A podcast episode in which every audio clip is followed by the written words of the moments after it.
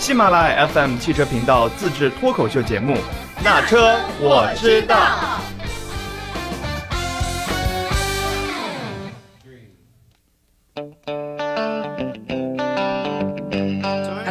好，欢迎来到那车我知道。这一期啊，就是陆陆续续的新年里面，我们也会送一些彩蛋。呃，我们邀请了小党老师，然后来给我们科普一系列的关于一些汽车赛事的小科普，就是包括这些赛事怎么看。因为说实话，就是小范属于真的小白中的小白，就是关于看什么 F 一啊，或者是达喀尔什么。我有时候就觉得一圈一圈绕圈，你不知道在看些什么。但是真正会看的人在旁边，哇，很有劲，他们觉得很有趣，就算熬夜也一定要看。那么关于这些赛事，他们的历史是什么，知识是什么，有趣点是什么，看点是什么？所以我们就准备了一系列的节目。那么第一期呢，我们来讲一讲。呃，关于达喀尔的比赛啊、呃，来怎么看？先有请一下我们的主讲老师小党。哈哈，哎呀，小范好客气啊。其实谈不上老师啊，这个其实也就是作为一个普通的车迷来跟大家交流一下关于这些比赛的一些怎么讲看点呀，包括一些好玩的东西。对，最近在追一部美剧，但是讲的是英国女王的故事，就是讲那个皇冠嘛，大家可以去搜一下，还拍的挺不错的。然后正好看到第四季里面讲到了撒切尔夫人，撒切尔夫人大家都知道吧，就铁娘子嘛，她的很喜欢 favorite 最喜欢的儿子 Mark。马可在当时八二年的时候参加过一次达喀尔的比赛，然后在比赛途中消呃失踪了三天，当时也是进入了一个沙漠地带。正好这段时间我们北京越野，然后也是在参加现在的二零二一的达喀尔的比赛，所以哎，我就突然对达喀尔非常的感兴趣，就自己去百度百科。然后后来小岛说：“哎呀，这个你百什么科？你问我，我就是百科。”我是百科，这个又又太夸张了。标签就太夸张是吧？对，因为说起来这个呃，世界上几大这个这个汽车赛事啊，其实你永远绕不开的就是这个达喀尔拉力赛。嗯，其实要说把它叫做拉力赛嘛，其实我不是一直都不是特别认同啊，因为呃，达喀尔这个这项比赛呢和 WRC 就是世界拉力锦标赛这个比赛呢，它其实是有很大的不同。嗯，因为像拉力呃拉力赛呢，它可能是在一个相对固定的赛道，然后是做一些比如说计时啊，或者是跑圈啊这样的比赛。但是达喀尔这项比赛呢，它其实都是从 A 点到 B 点这样一个，其实可以称它为耐力赛，因为它的全程都是在几千公里，然后可能会分为十几个或者几十个赛段这样子，然后每天大概要跑个几百公里。嗯，其实它每天的路程都是不一样的，都是要从 A 点到 B 点。那么最终呢，可能会实现一个循环，也有可能是实现一个从很长的这样一个路线。嗯，那么既然说它为什么叫达喀尔呢？那达喀尔大家都知道，它其实是个地名。嗯，它位于非洲的那个塞内加尔。嗯，然后这个这项比赛呢，就是因为第一届比赛的时候是在这个地点来举办的，所以呢，这项比赛从开始就命名为达喀尔拉力赛。其实后来大家所熟知的，可能最起码是我我所熟知的，其实主要是像巴黎达喀尔是这样这这样的比赛，就是从法国的巴黎香香榭丽舍大街开始，一直要开到这个非洲的这样一个很漫长的这样一个呃比赛的路程。其实漫长只是一个特点，然后另外一个特点呢，它具有非常强的挑战性，它很艰难，呃，也是奉为叫做勇敢者的游戏。啊，在这这些年当中，也确实在这项比赛当中也发生发生了很多呃事故，然后也有很多人去丧生了，因为这项比赛。但是呢，每年即使是有这样的一些危险的存在，也会有大批量的挑战者来不断的加入到这项比赛当中。而且呀，这项比赛和像 WRC 这种比赛不同的就是，这项比赛当中的绝大部分的车手都可以是业余车手。嗯，对，它不像是像一些，比如说像 WRC、像 F1 这种有很高的这种这种入门的门槛，门槛对，有这种标准线。但是达喀尔的话，它是这个标准线很低。对如果我要参加达喀尔，我要具备哪些？我需要考一些什么证或者是什么吗？首先，你有赛车执照肯定要的，然后经过一定的这种叫这个呃拉力赛以及越野赛的这样的一些培训是肯定要的。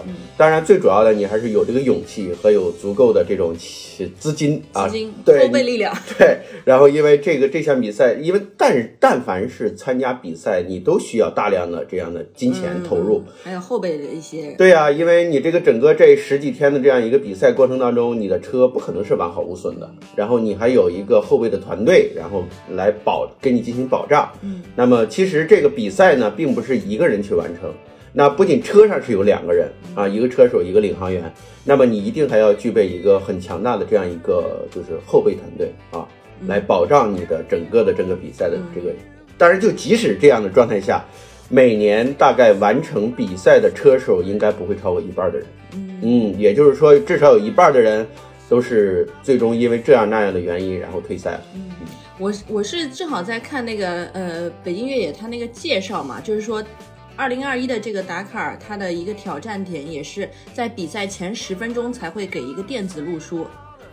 呃，对的，现在因为这个科技比较发达了啊，因为都采用了电子路书了。原来是地图是吗？对，原来都是直接给你一本，就是就是一个手，就是也不叫手纸质的路书，然后这样的话，你看大概只有这么很短的时间内去熟悉你大概这条路是怎么样去走，因为啊，这个这个达喀尔拉力赛它的赛道呢。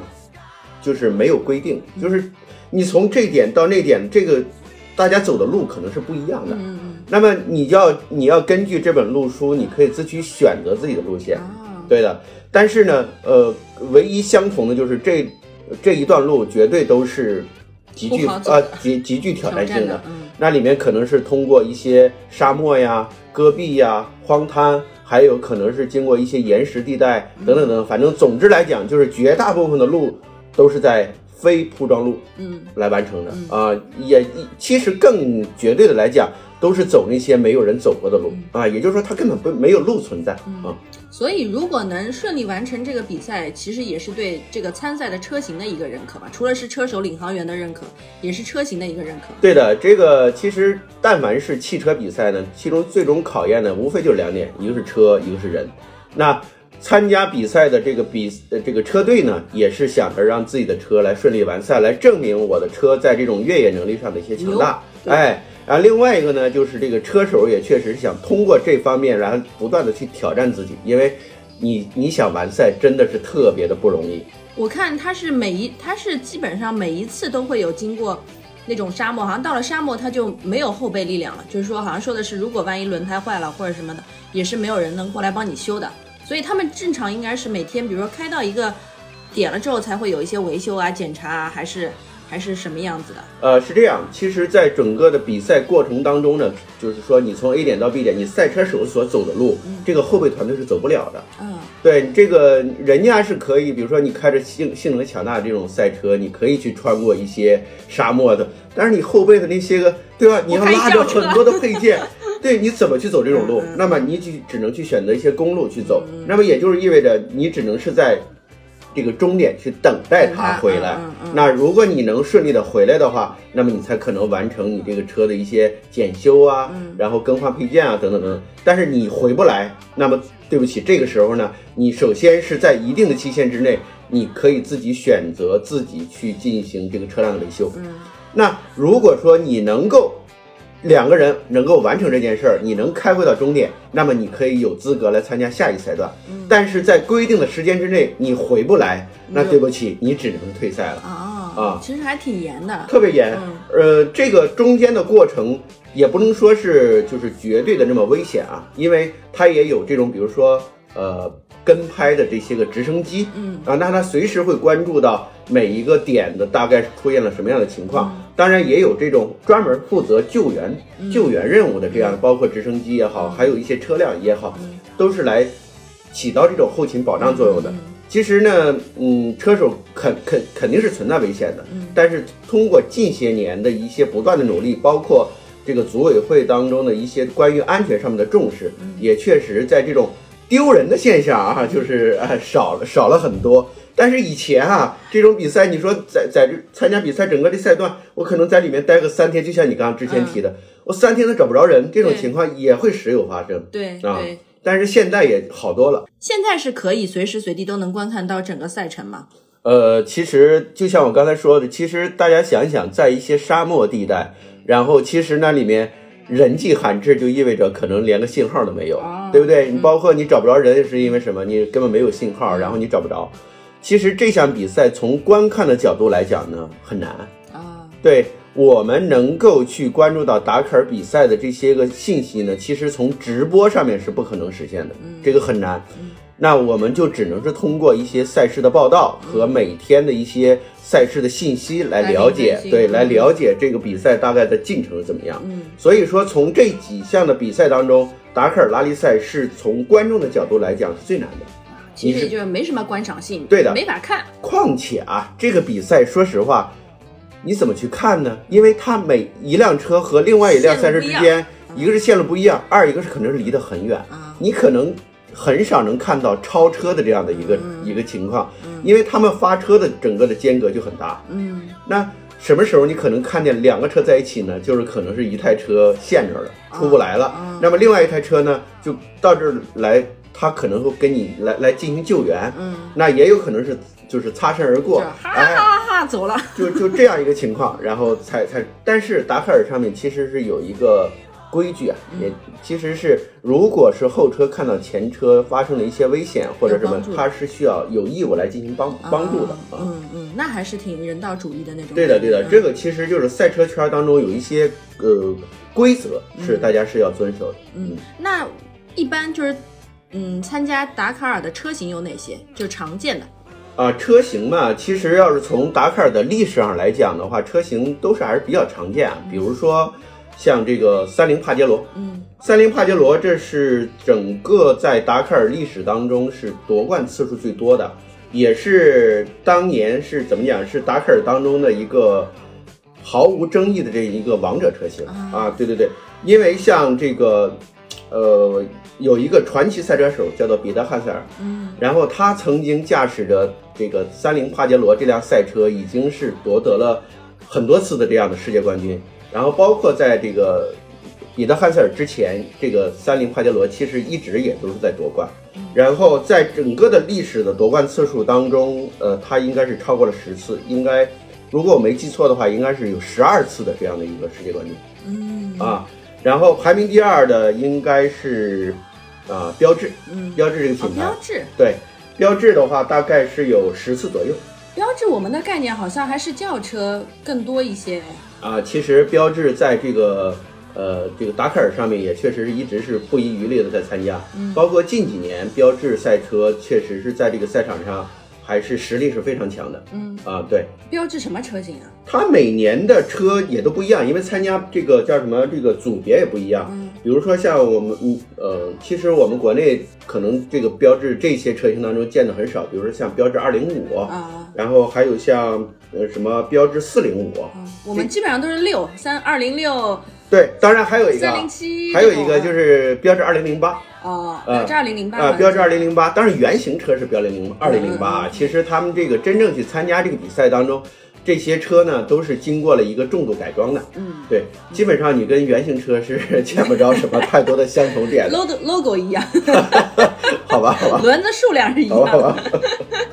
吧，嗯，然后标志啊，标志还有。对，然后包括 mini，啊，mini 啊，对 mini，然后彼得汉塞尔其实从那个三菱，呃，就是结束他的这个这个这个三菱的生涯之后，他就加入了宝马车队，然后用这个 mini 的赛车，然后进行了这个比赛。当然，他离开当年离开三菱车队，主要是因为呃比赛是挪到了南美去进行了，然后呃三三菱决定是不参加南美的比赛。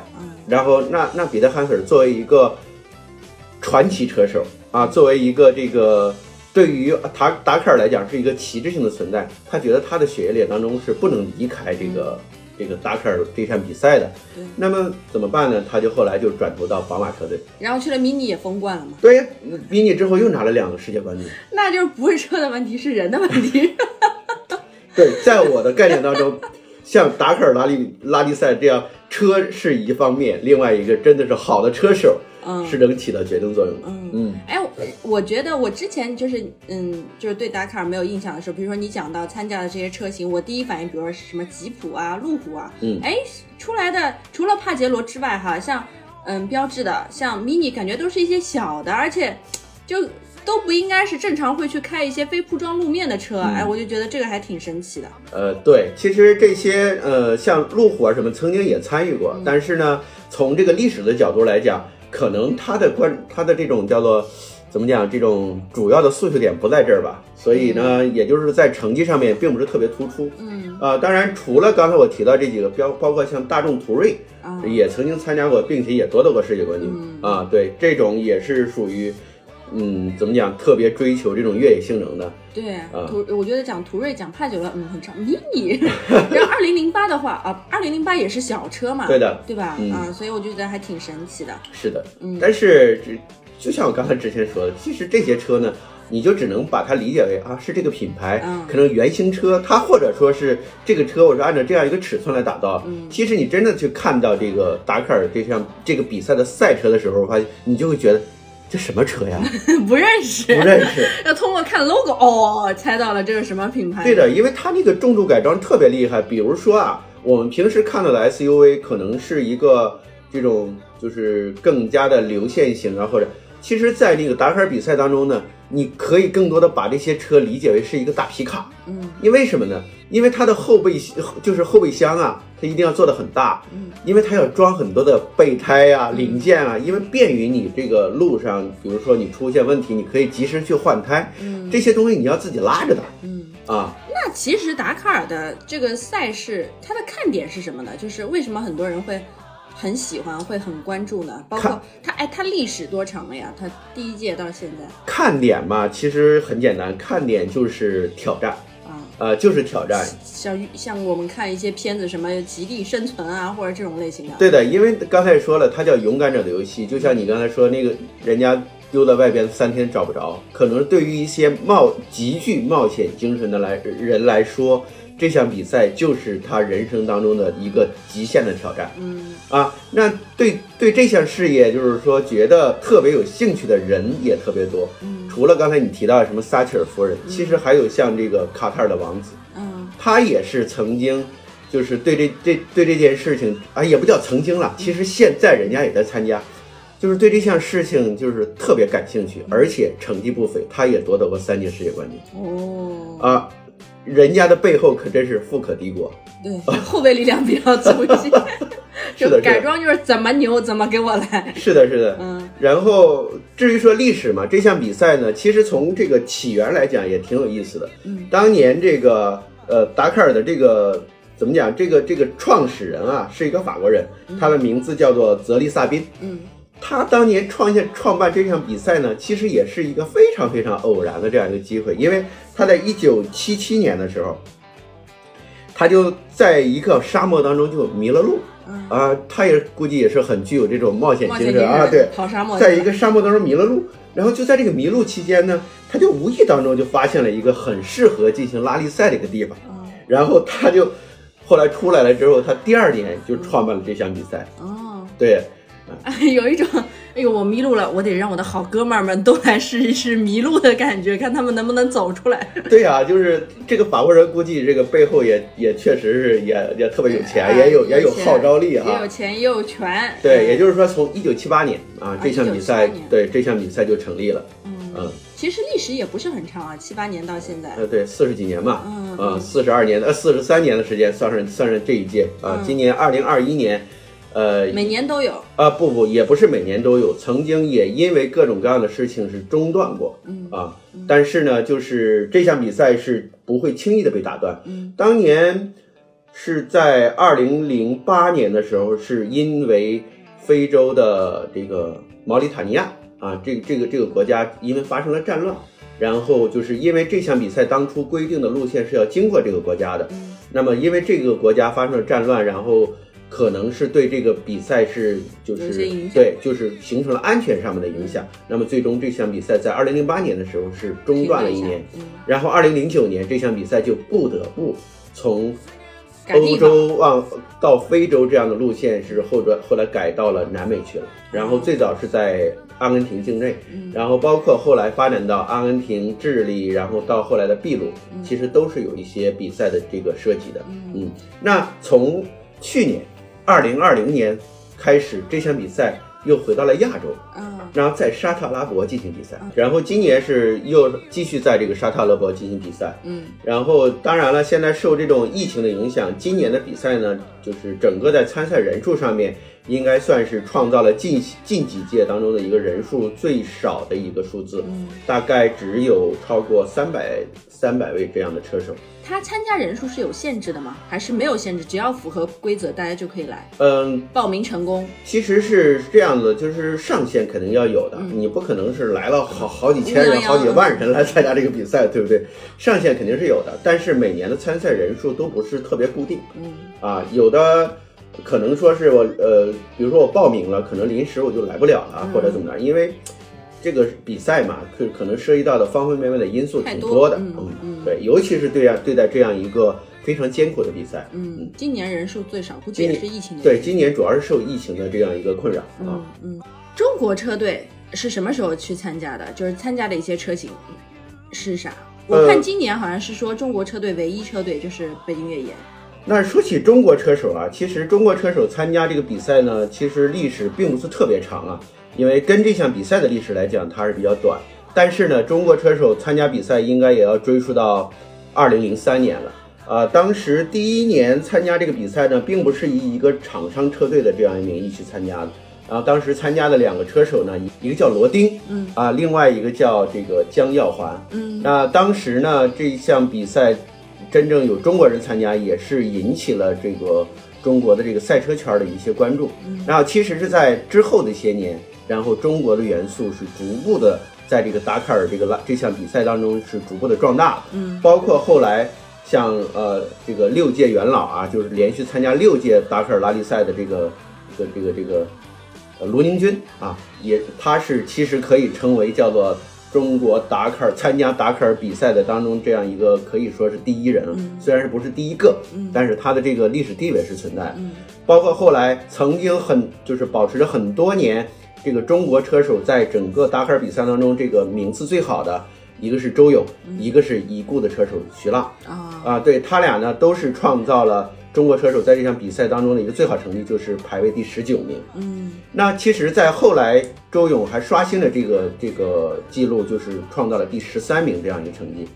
但是在去年，中国车手还是又再一次刷新了这个比赛的这样一个成绩，是中国车手韩卫，是当时是开着一辆吉利的赛车，哦然后是获得了全场比赛的第十名。哦这目前也是中国车手和中国车队在这项比赛当中获得了最好的成绩。啊，当年徐浪参加这次比赛，其实那年创造最好成绩呢是他第二年。嗯，啊，第一年呢可能是由于经验上面的不足，但是他最终完赛了，获得了第四十四名。嗯，然后第二年他就已经超过了之前的那个创造车手的周勇，然后就创造了当年的最好成绩十九名。嗯，啊那还是很说起徐浪了，我其实一直认为徐浪是在中国的所有的这些拉力车手当中，应该是，呃，这种技术也好，冲劲儿也好，我认为他应该是排在最前列的啊、那一位。嗯呃，确实这个车手是一个难得的天才。嗯嗯，中国车企除了吉利之外，还有这这次的北汽，还有啊、这其实最早以中国车队来参加比赛的呢，其实是是奇瑞。当时有一个品牌叫威凌，我不知道你还记不记得？很小的，也是一个小车。其实那个时候吉利不是那个奇瑞旗下有几个品牌，像威凌啊、瑞驰啊等等等，不是当时不是成立了好多个品牌吗？对对，瑞驰就是跟宾利那标特别像那种，对对，有一个 R 对吧啊？R 标的。R 加飞翅膀，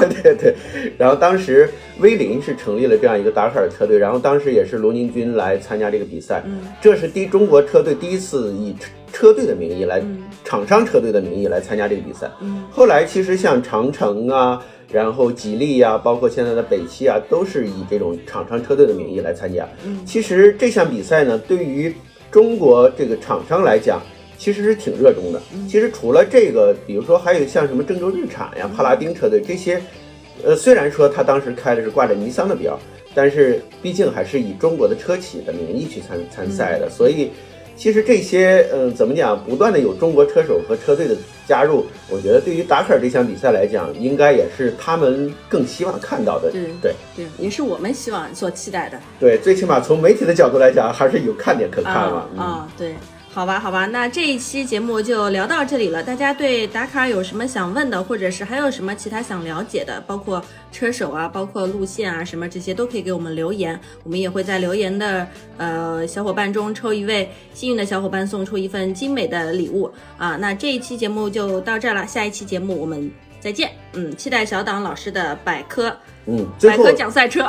最后我给大家留个彩蛋啊，哦，彩蛋。对，刚才一说到了很多车手，其实，在世界上参加这个比赛的车手，我认为都很神奇。是吗？对，尤其是他们的年龄上面，大家想，一个赛车手他们的年龄，你能想象到一个五十几岁的老爷子能够获得冠军吗？哇，去年在这个达喀尔比赛当中获得比赛的这个卡洛斯·塞恩斯，这个人的年龄已经达到了五十七岁，而且我之前提到的彼得·汉塞尔，然后今年的成今年的年纪应该是已经达到了五十五岁，去年也拿到了第三名。况且我着重提一下彼得·汉特尔的成绩，他曾经六次获得达喀尔比赛当中的摩托车组的冠军，七次获得轿车组的冠军。